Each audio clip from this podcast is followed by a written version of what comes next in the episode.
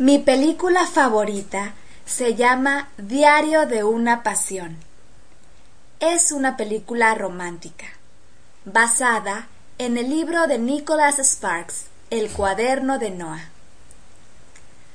Aunque las películas románticas no son mi género preferido, esta película en especial realmente inspira. Te da la oportunidad de reflexionar refleja el amor verdadero y duradero, el amor incondicional. Además, deja ver que nunca es tarde para cambiar de opinión o reparar una decisión tomada, ya que esta decisión pudiera cambiar completamente el rumbo de tu vida. Te recomiendo que la veas con tu pareja y una caja de Kleenex. Soy Lisette. Gracias y hasta pronto.